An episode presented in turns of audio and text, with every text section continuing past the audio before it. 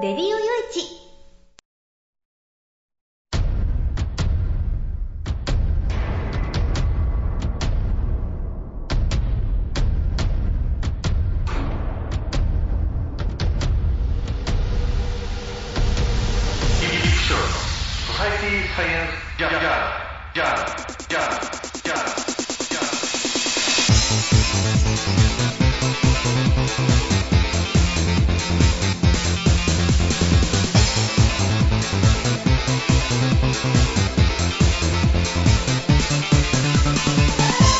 皆さんハローじゃ。ご機嫌いかがですか、えー、ソサイティサイエンスジャーナル第550回ということなんですけれどね。えー、ちょっと暖かくなってきましたかね、えー、あの、まあ、もちろん寒い日なんかもあってちょっと北の方ではまだね、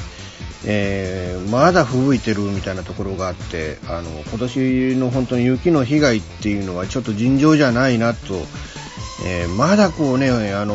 大雪豪雪地帯の方々をこうね、苦しめるのかよっていうな感じではあるんですけれども、でも一方でなんかね、うーん、もうここ何日か10度をね、この西日本の方では超える日があったりとか、まあなんか、こうね、えー、23日あ、僕の誕生日だったんですけど、その2月23日、なんか、あの、東日本、特に関東では雪が散ったっていうね、なんか日本列島、西と東であまりにもこうね、天候が違うみたいな感じになってるみたいですけれども。まあ本当ね、僕としたらこう、ちょっと暖かくなってくれたっていうのは、まあありがたいことでね。うん、ありがたいんだけどなっていう。うやっぱりこのね、その、あったかいのはいいんだけど、やっぱり夜とかね、えー、1度、2度、3度ぐらいになって、そうなるとやっぱりね、この寒暖差ってやつがこう体にこう応えてね、うん、なんかちょっと正直、あの体が壊しか,、ね、かけてるな、どうしようかなみたいな、そんな感じでいたりもするわけなんですけど、皆さん本当ね、うん、まだまだ今、この後に及んでインフルにかかってる人なんかもいますからね、一気にパッとなくなるっていうわけじゃないみたいで、まあそれはそうですよね。ウイルス持ってる方が咳したその目の前にいたら、まあ移りますからね。えー、この後に、これからまだ先になってもね。だから本当はあの体調皆さんね、この寒暖差っていうのはやっぱりね、皆さんもちょっと結構辛いもんがあると思うんで、くれぐれも、えー、お大事にね、あの、体調を壊されないようにってなんてことを言いながら今回も進めてまいりたいなと思います。えー、最後までお付き合いよろしくお願いいたします。この番組は、レディオ用一の制作により、全国の皆様にお届けいたします。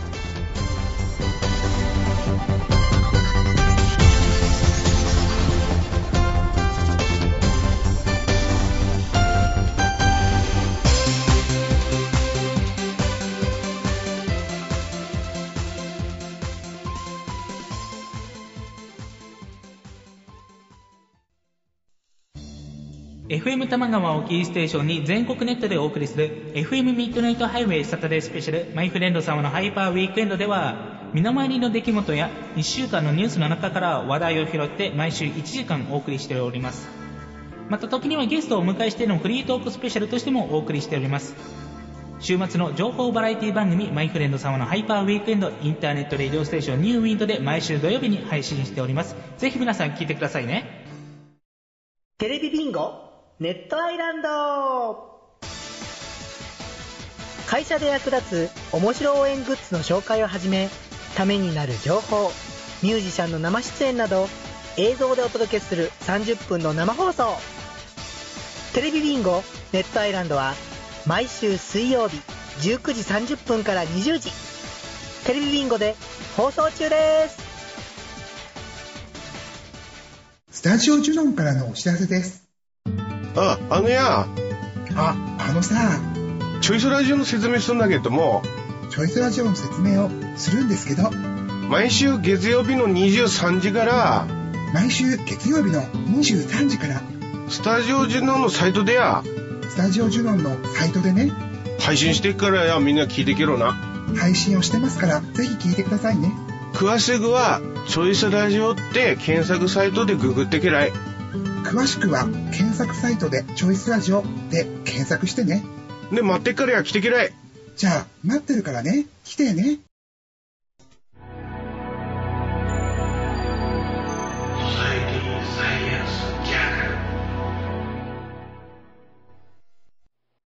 えーね、このソサイティサイエンスジャーナルずっと続いていながら、まあ、この話題に全然全く触れてなかったっていうね、うん、ので、まあ、あえて、まあ、ね、そろそろ触れとかなきゃっていうので、まあ、オリンピックがね、うん、今回思いっきり盛り上がりましたよね。えー、なんかあの、メダルの数がね、えー、これまでの記録をこう、破るね、選手たちの大活躍っていうことで、うん、なんていうのかな、このサッカーの国際戦の時とオリンピックの時って、なんか日本人が総右翼になって ね、えー、日本人がみんなもうね、あの、ひみ、ね、あの、君が代ね、ひろ、えー、の、日の丸打つっていう感じで、えー、もうそう、そう国家主義になっちゃうみたいな、そんなところもあるっていうのがなんか面白いとこだなと思うんですけど、まあでもそれよりもね、やっぱり皆さんこう、大活躍をしてくれたっていうのは素晴らしいことですよね。うん、それとか、まあね、パシュートとか、あとはね、えー、あの、羽生くんとか、もう金メダルを取るべき人が金メダルを取っていったっていうのがね、うん、もう本当あの、すごいなと。パシュートはずっと世界記録を更新してて、今回オリンピックレコードで優勝したっつうんですよね。しかも相手は本場の国でっていうね。うん、羽生くんもこの前回からの4年間、しかも怪我明けっていうか、怪我治ってないっていう話じゃないですか。足の怪我が治ってないっていうのが、その演技終わっても気がつく、周りの人間っていうかね、そのメディアからなんから観客は全然気がつかずに、後になって、いや、まだ全然治ってないんだって言ったら、ええー、ってな話でね。それをまあ、怪我からの復帰戦でいきなりあれだけの演技をして金メダルを取るっていうのは、もう、もうほんとね、えー、神様のような人だな。もう凡人にはもう理解はできないし、まあまずね、やれって言われてもそれはね、5体満足な時でも無理な話ですからね。うん、だからまあ本当にね、えー、すごいなと、もう本当はあのリスペクトできるなと思うんですけれども、ただ一方でね、うーん、やっぱり金を期待されながらダメだった人っていうのは何人もいてね、特にやっぱりそのノルディックの複合なんかでもね、うんもうね、あの、今年のワールドカップ難勝化してるから、その延長線上で考えればチャンスはあるんだと思ってても、なかなかそうはいかなくてとか、うん、あとはやっぱりね、うん、まあ、サラちゃんですわな。まあまあ、メダルまで届いたからよかったじゃんっていうのはね、前回はメダルにも届かなかったわけだから、ただ前回は、うん、絶好調の中の絶不調に陥ったっていうね。えー、今年は絶不調の中の絶好調に持っていったっていう、なんか、うーん、今年は全然ね、本当あの、ていうか去年、去年オリンピックあったら絶対彼女金メダルだったんですよね。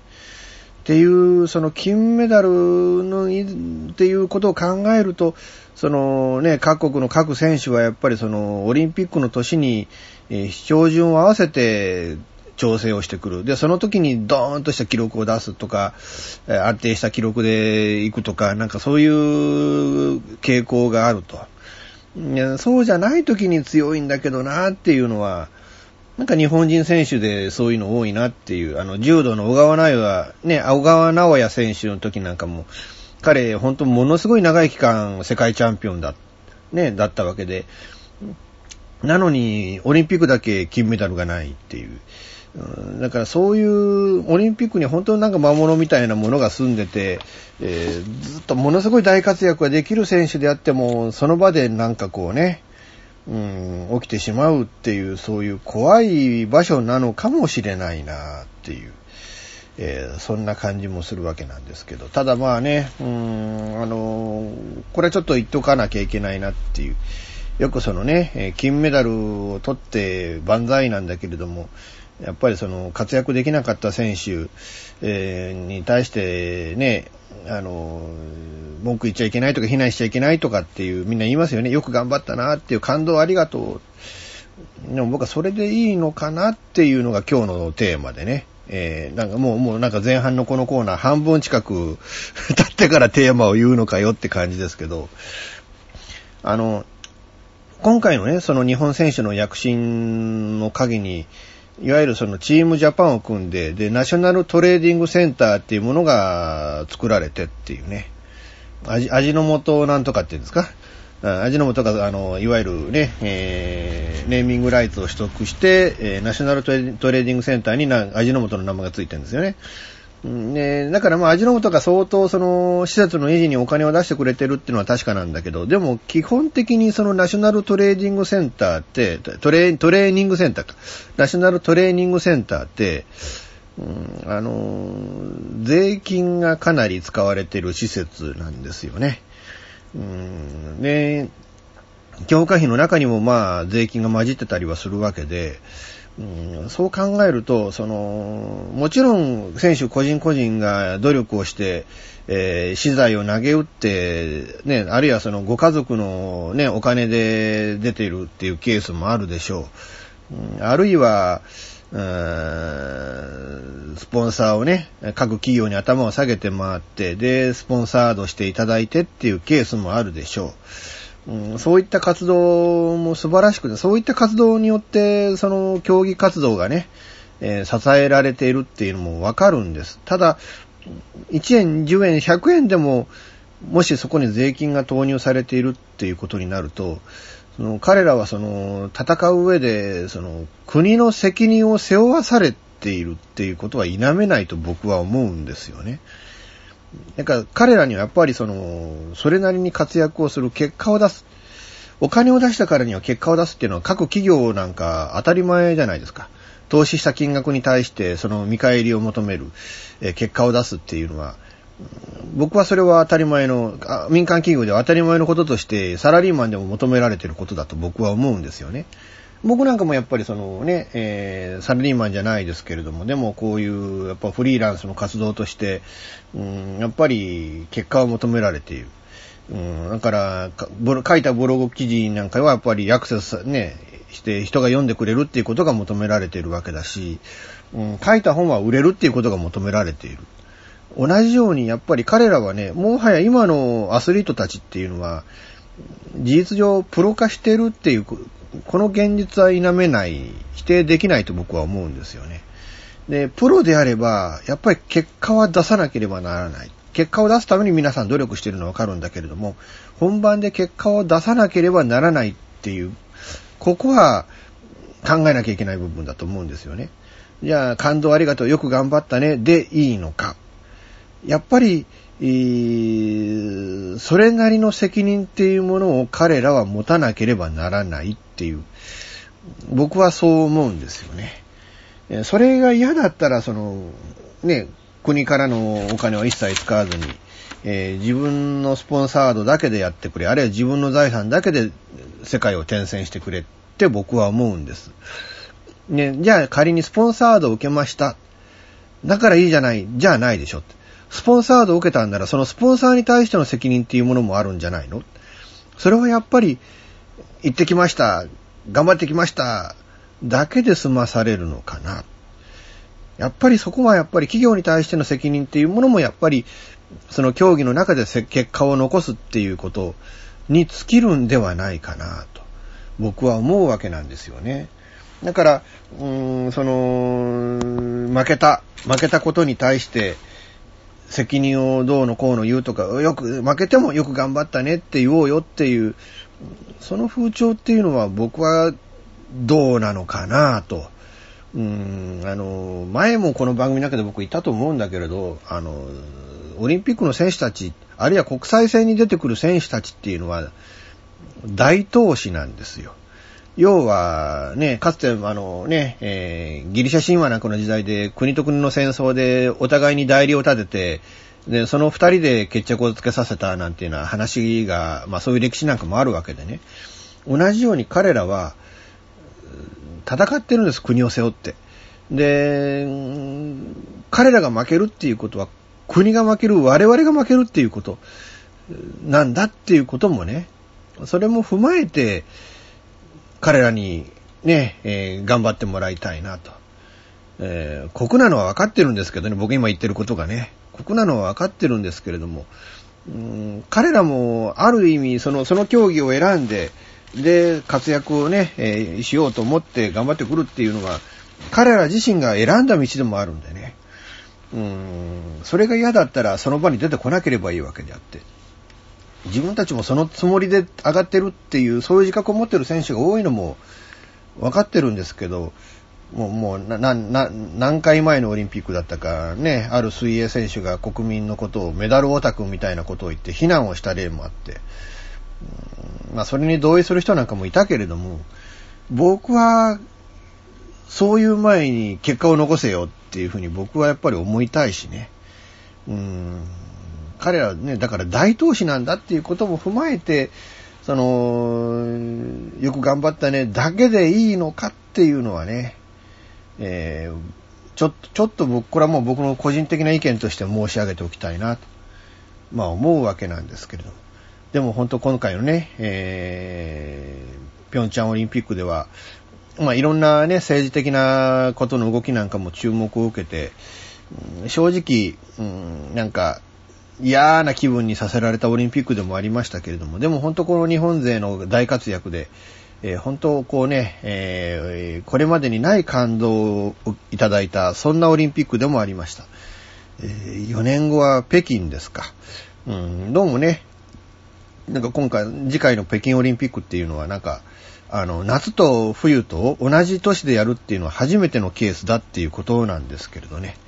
うん、まあ、あの、次回のね、えー、北京オリンピックに向けて、ね、えー、このオリンピックを目指している皆さん、えー、頑張っていただきたいものだなと思います。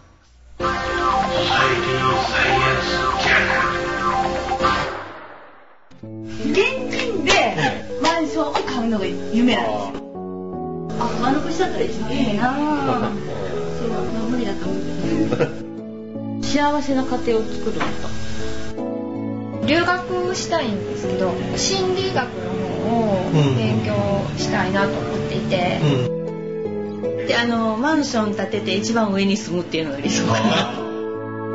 あなたの夢を応援しています風俗リンクラジオ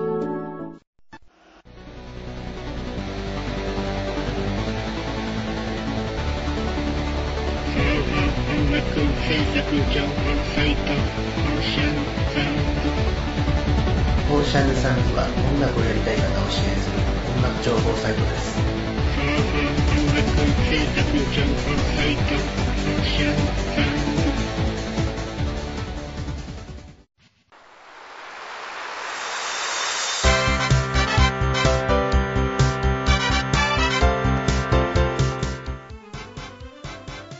ゆるいお話はフェアリーテールが気が向いた時に更新するその時興味があるもの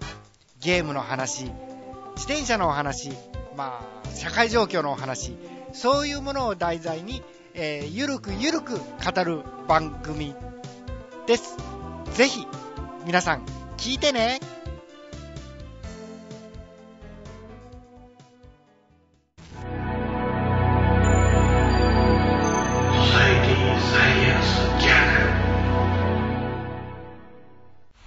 後半はちょっと国会についてねっていうか、もう本当なんていうのかな、日本の国会っていうのはモラルっていうものがもうもはやなくなっちゃってんのかなっていうのね。まあ前回この裁量労働制についてその安倍さんが根拠のない資料をもとに、えー、その裁量労働制っていうものはやるべきなんだ、えー、これによってその労働時間が短くなったっていう例もあるんだ、そういう資料もあるんだっておっしゃってたんだけれども、うん、根拠がないどころの話じゃないっていうのが分かってきてっていうね。あの、資料におかしな点がいっぱいあると。実際1日の労働時間が4時間以下です、1時間以下ですっていう、それが裁量、まあまあ確かにそういう例もないわけじゃないかもわかんないけどね。僕なんかも今日はコラム1本書いただけで済んだっていうようなね。僕なんかも、あの、そのね、成果主義で一本作っていくらっていうので請け負ってるから、もう、もうまさに裁量労働制なわけですよ。だから今日はあ取材に行くから一切原稿書かないみたいなこともできるわけだしね。うん。だから、まあ、ぶっちゃけ、裁量労働制や裁量労働制でコラム1本1時間で書いたから、もう今日はもうこれで終わりみたいな、だったらもうほんと1時間っていうことになっちゃうっていうね。うん。だから分からないんじゃないんだけれども、じゃあ、別の資料の中では、ね、別の項目の中では、1日の労働時間が24時間超えてたってありえないじゃないですか。もうほんとね、だからその、ありえない数値がなぜそこに出てくるっていう、じゃあその資料を作った、あの、厚生労働省の職員っていうのは、あの、その数値っていうのを、ね、理解してたのかなと。いや、だって大学出てるんですよ。大学出て、ね、そういう、その、いわゆる日本のトップの、カテゴリーの連中の中にいるわけで、そのかトップのカテゴリーの連中の中にいる連人間が、そんなことをね、えー、ちゃんと確認せずに、そんなデタラメな数値が出てくるようなものがいっぱいあるなんていうのは、果たしてあり得るのかって話でね。多分ね、もうこれはもう、もうこれはもう僕の憶測、推測でしかないですけれども、うん、多分、あの、これ、こういう資料、こういうね、意味のある、意味、こういう意味の資料を作りたいから、あの、お前ら作れ、みたいなことを、あの、末端の人間が言われて、で、明日までに作れ、みたいな感じで言われて、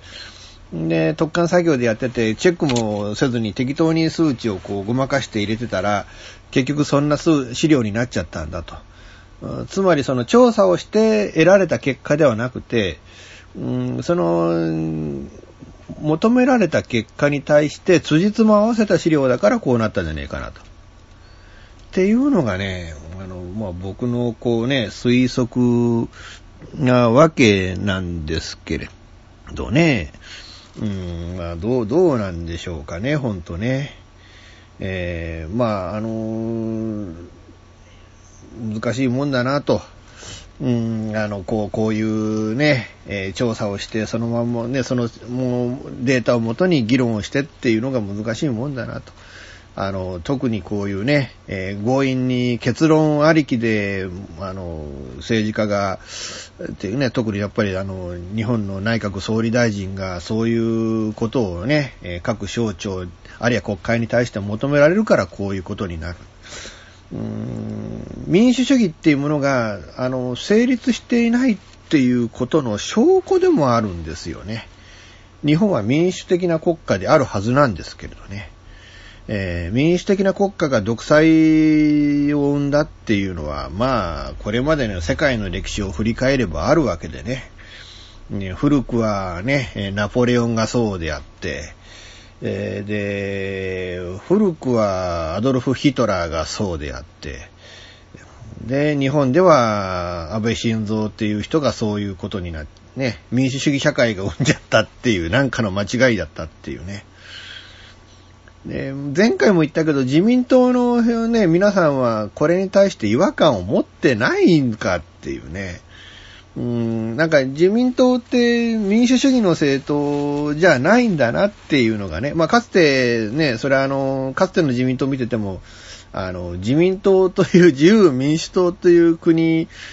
が日本を支配している、日本は共産主義国家だなんていうね、えー、いうような声もあったぐらいで、うん、だからもう本当、まあ、こう、こうなんでしょうかね。自由、あの、自民党の、そもそもの自民党っていうのはそういう政党だったのかもしれないですけれどね。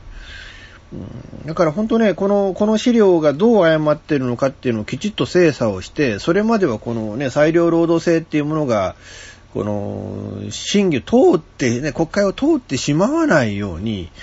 うん、特にやっぱり公明党の皆さんにはこれね、ちゃんときちっとブレーキを踏んでいただ、踏んで検証作業をしていただきたいなと、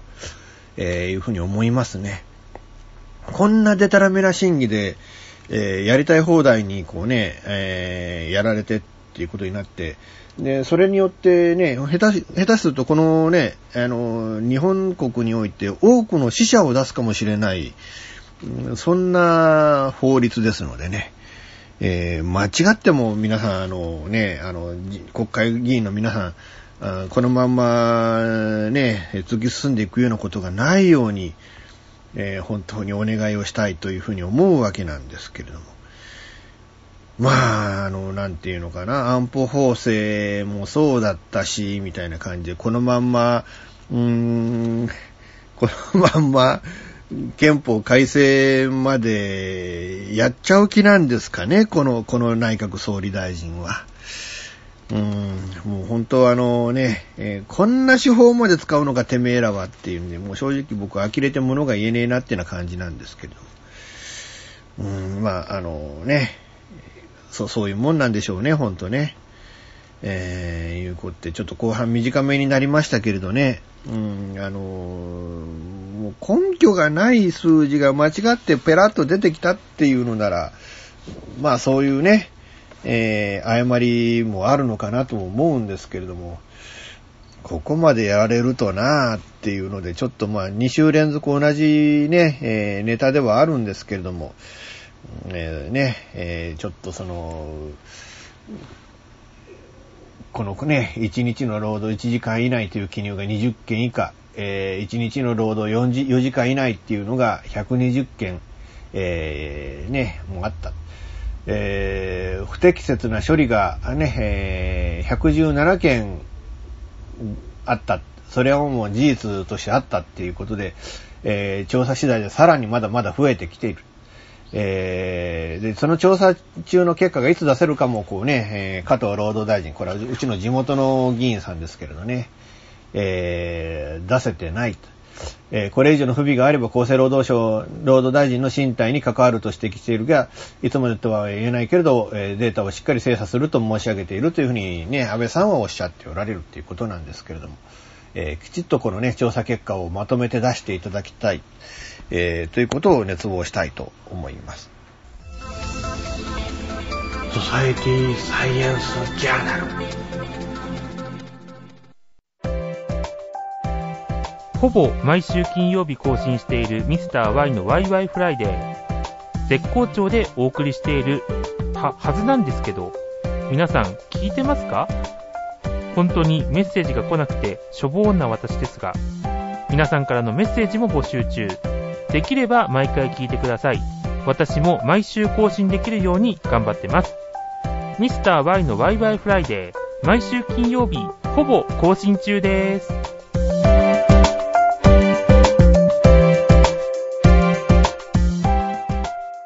日本の風俗街の代名詞的な存在である東京吉原江戸時代から続くこの色町はとにかく不思議な場所だ付近に鉄道駅がない陸の孤島周囲は360度住宅街にぐるりと囲まれておりそこに歓楽街があるとは思えないほどである。しかし吉原に足を一歩踏み入れると異世界が広がっている。きらびやかなネオン妖艶な情この街の持つ特別な雰囲気に男は数百年以上も引きつけられてきたのだ。しかしそんな吉原も今変化の時を迎えている。長引く不況若者の風俗離れ行政の対応様々な要因が積み重なり吉原は危機を迎えている。吉原では今何が起きているのか。風俗嬢の本音の吉岡雄一郎が吉原に奥深く潜入。高級店の元ナンバーワンソープ嬢大衆店の店長従業員風俗カメラマン喫茶店のママ吉原専門流しのタクシー運転手自治会の幹部など吉原で生きる人々に取材を重ね吉原の今に鋭く迫る。吉岡雄一郎著吉原で生きる税別1500円サイズ社より絶賛発売中です。大杉蓮さんが亡くなっちゃったんですよねなんかなんかびっくりしましたねあのここずーっとね、ほんと今、まさに売れっ子っていう、まあ、売れっ子、この子はちょっとおかしいんかな。だけど、まあ、もう、まあ、ね、あの年で、テレビつけると結構ドラマにあちこちゃ出ておられてて、で、重要な役割があったりしてね。なんか特にあの、僕はもう相棒ぐらいしかね、見てないですけど、相棒でもね、あれだけかなり重要な今ポジションで、そのね、まさにその、ね、え杉下右京と対峙する最大のなんか敵、ね、ボスキャラみたいな役だったじゃないですか。で、これからその対決がどうなっていくのかっていうタイミングで、それが描かれることなくお亡くなりになっちゃったっていうのが、残念でね。だからこれ代役を立てるのか、そのストーリーそのものがなくなったことになっちゃうのか、うーん、そこら辺がね、ちょっと、なんていうのかどうなんだろうなーっていう感じですけど、でも本当まだまだちょっとお芝居見たかったなっていう、あの、なんていうのかな、あの、仇役をやらせても、うん、ね、味方役をやらせても、本当にこうね、あの、上手い人なんで、まだまだこうお芝居が見たかったなっていう、えー、そんな気がしますね。惜しかったな、惜しい方が亡くなっちゃったなと思いますね。えー、哀悼の意を表したいと思います。あと話題といえば、藤井聡太六段ですか。ねえ、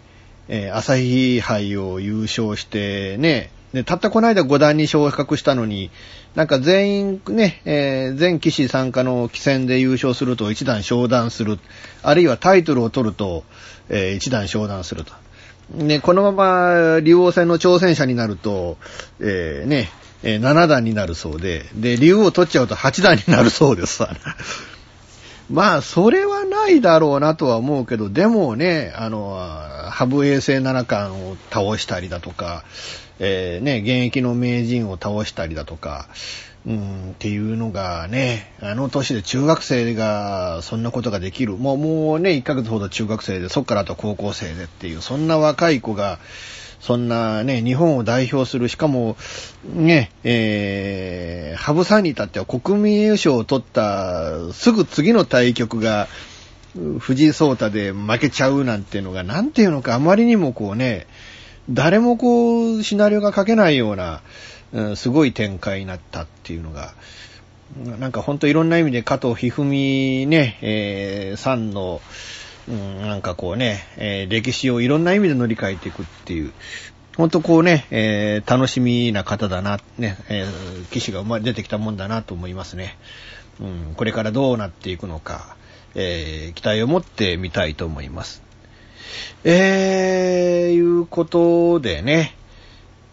昨日ちょっとあの取材に行ってきたんですよ。あの、三原尾道福山とね、うん、あちゃこちゃとこういろいろなところ回ってきて、えー、で写真を撮りまくってきてって感じで、でもなかなかね、自分、僕その地図を見るのが下手なんだなっていうのが、ほんと痛感させられてね、ここにあると思ったところが全然違うところにあったりして、ああ、ここは、この地図のここはここだったんだ、みたいな、うん地図を目指してて全然違うところに行っててね。全然違うところに行ってたんだけど、ああ、なんでこんなところにあるんだっていう、その地図の見方が全然違ってたっていう。僕はもう子供の頃はこんな方向音痴じゃなかったんですけどね。地図を見て辿っていってどっかに行けたって感じだったんですけど、あの、ナビとかを頼るようになっちゃったからかなって、ここ10年ぐらいやっぱ車の運転もナビ見て行ってましたからね。うん、だから、ナビらないといけないし、ナビ見ててもなんかわけわかんない。で、しかも、その、まあ、尾道歩いてて、結局そのね、えー4件5件ぐらいこう取材しなきゃいけないところを落としちゃったんですけど、うん、まあ一番大きな理由っていうのが、あの iPhone のね、えー充電器、簡易充電器を忘れていったがために、えー歩いてて、えーもうあの Google マップが見れなくなったっていうね。うん、そのために結局たどり着けないところがあってって。で持っていかなきゃって思いながら忘れてるっていうのがなんか抜けてるなって思ってね。うん、これからもう取材用のカバンには必ず1個はね、ちっちゃいやつでもいいから入れとかなきゃいけないなと思って。えー、っていうような、なんかね、こう強いこうね、反省点に立って今いるわけなんですけれども。うん、あのー、120キロ昨日運転しました。まあ、長距離のね、えードライバーとかされてる方はそれくらいね、えーの距離運転するっていうのはまあ当たり前なんでしょうけど、僕なんかもう週に1回ね、2回ぐらいしか運転しない人間で、下手すると、ちょっと前までは1ヶ月ぐらい運転しないなんてことも当たり前でね。えー、なので、ケツが痛くてケツが痛くてね、今日はね。ねもうほんとなんかこう筋肉痛でいる感じなんですけれども。あの、まあ、あの、でもね、まあ、その三原とか尾道とかって結構僕その NTT のね、仕事でセットアップで動いてたりしてね、あの辺ね。ね、僕が結構苦労して、あやっと繋がったって思ってたお宅がね、のまあビルがあったりして、そこがもう建て替えられてたりしてね。ああ、建て替えられちゃったんだ。俺あんなに苦労してここを繋いだのになっていう。うん、そんなのがあったりとか、なんかあの、もうなく、ね、あの、僕がセットアップしたお宅が、もの、ね、もう全く更地になってたりして、そんなの見るとなんかね、こう、寂しさも感じますよね。うん、あー3年、4年、5年、まあね、4年、5年ぐらい経つと、こう、こういう風景っていうのがこんなに変わったんだなって。特にやっぱり三原とかね、尾道とかそんなにたびたびね、最近はあんまり行く機会がないんで、うん、だから、なんかそういうね、行ってみてそう変わってると、なんかこう哀愁を感じたりみたいなね、うん、ことがあって、まあ、なんていうのか、時っていうのは絶対にもうね、えー静止することがないんだなっていうのが、なんかそれをこうね、実感した昨日の取材だったりはするわけなんですけれども。まあ、あのね、えー、まだちょっと尾道行かなきゃいけないなって感じで、うんまあそれで、ちょっと行ってこうかなと、また、また近い、4月ぐらいかな、次に尾道行くのはね、えーちょっと行ってこうかなと思ってたりはするので、えー、まあ、今後もね、こうやって動きていかなきゃいけないなと。まあ、3月になったらね、あのー東京があって、長野があって、で、名古屋があってって感じで、えー、まあ、あのー動こうと思ってますんでね、えーまだまだこうね、取材で動いて、それをこうね、反映させて、コンテンツを作ってって感じで、頑張ってやっていこうと思ってますので、まあ、どっかでね、見られたら、ちょっとあの、僕のコンテンツも、うんね、ちょっと読んでいただきたいなと、えいうふうに思います。ということで、最後までお,、えお付き合いいただきましてありがとうございました。えー来週、再来週は予定通り、でももう、もうさ、ね、来週はもう3月に入っちゃうんですね。早いもんですよね。えーもうあのー今年もだからもうね、6分の1が終わろうとしていると。まあもちろん、えー今月は28日しかないし、これから後半はね、えー大の月が多くなるので、うんだから、あのー完全に6分の1っていうわけでもないですけれども、でもまあね、え2月が終わって、ね、えー1月は行く、2月は逃げる、3月は去るって、1月、2月、3月っていうのはあっという間に過ぎ去るぞっていうのが、えーまあ、昔の人が誰が言ったセリフか知りませんけれど、えーね、先人が言ったセリフではありますけれども、なんかそれも実感してるっていうな感じですよね。うん、あのーなんとかね、ここまでインフルエンザにかからずに、こなんとか逃げれたので、えーここのままね、え今年は罹患することなく、まあ、もちろん予防注射もしてますけれども、早いうちにね。えーだけど、もう本当ね、その、かからないようになんとか、えーね、していき、切り抜けたいなと思いますので、まあ、皆さんも本当ね、えインフルエンザにかからないようにご用心いただきたいなと、いうふうに思います。えー、いうことで、えー次回ね、えー3月に入ってからの放送もね、お楽しみいただければなと思います。この番組は、えーレディオ用地の制作により全世界の皆様にオンデマンド、ポッドキャスト、FM ラジオでお届けいたしました。お相手はイプシロンこと吉岡雄一郎でした。ではまた次回、ごきげんよう。さようなら。